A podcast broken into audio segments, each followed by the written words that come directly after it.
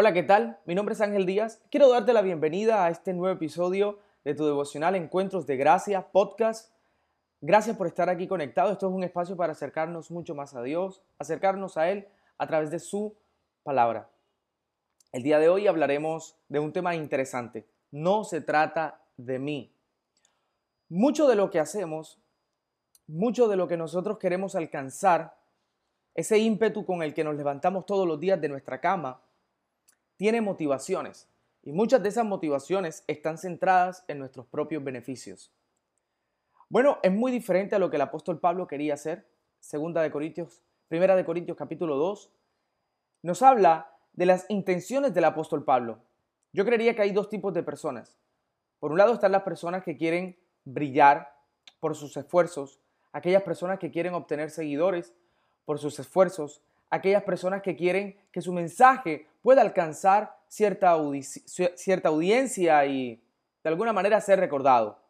Pero por otro lado están las personas que se niegan a ser los protagonistas de la historia, sino que le dan ese lugar a Jesús. Era exactamente lo que el apóstol Pablo quería.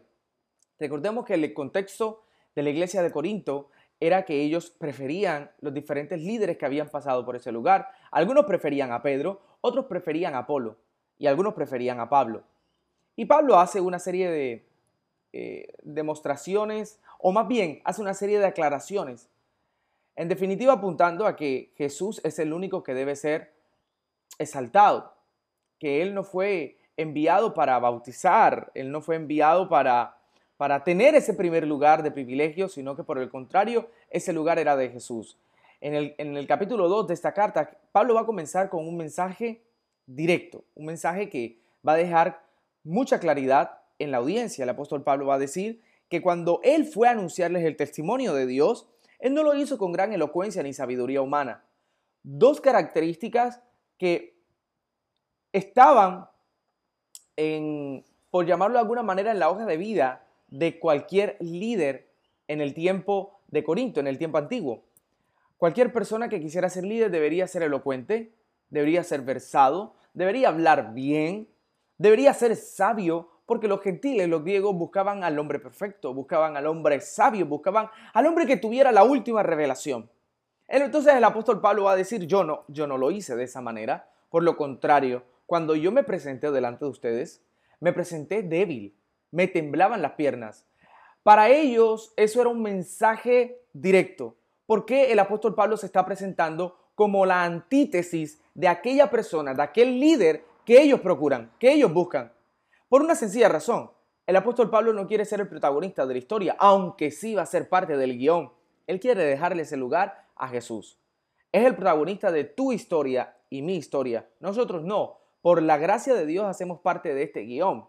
Ahora el apóstol Pablo dice, me presenté ante ustedes con tanta debilidad que mis piernas temblaban de miedo.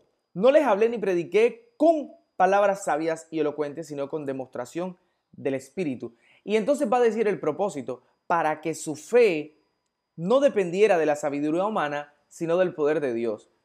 Muchos líderes alrededor del mundo en la historia han procurado que cada una de sus hazañas esté centrada en su esfuerzo, por una sencilla razón. Ellos, van ellos saben que sus seguidores van a buscarlos cuando tengan debilidad, cuando tengan dificultades. Ellos, ellos quieren que sus seguidores dependan de ellos. El apóstol Pablo es diferente. El apóstol Pablo va a decir, el mensaje que yo predico no depende de mí. El mensaje que yo predico es por la obra del Espíritu Santo y el poder de Dios. En otras palabras, cuando ustedes estén en debilidad, no van a buscarme a mí, van a buscar a Dios. Y yo creo que esta distinción entre estos dos tipos de personas debe hacerse hoy. Porque tus esfuerzos, tú que me escuchas, no pueden estar centrados o en la intención de que las personas te sigan. Porque algún día se van a decepcionar, porque tú y yo tenemos errores. Pero si tú conduces a las personas a que puedan seguir al perfecto, al hombre perfecto, Jesús, entonces, ¿sabes qué? No se van a decepcionar porque Él es poderoso, fue poderoso y seguirá siendo poderoso. Él es fiel en cumplir su promesa. Tú y yo somos falibles. Tú y yo algún día podemos decepcionar a la gente, pero Jesús no. El apóstol Pablo deja un mensaje claro.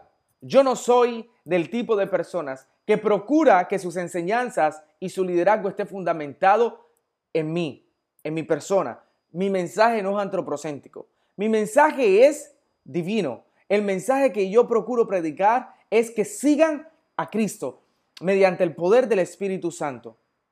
Así que el mensaje de hoy es, todo cuanto hagas para el Señor, hazlo siempre apuntando hacia Él.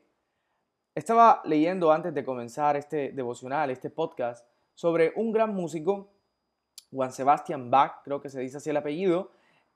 La influencia de este hombre fue tan grande que todos los músicos clásicos tienen que hablar de él. La influencia de este gran músico fue marcada en la historia, pero él acostumbraba, antes de comenzar cada una de sus obras, con una frase y él decía, Señor, ayúdame, pero finalizaba con otra, eh, con las siglas que identifican esta famosa frase, que ya, se llamaba en latín Soli Deo Gloria, es decir, solo gloria a Dios. Qué hermoso es saber que todo lo que tú y yo hacemos es para la gloria de Dios.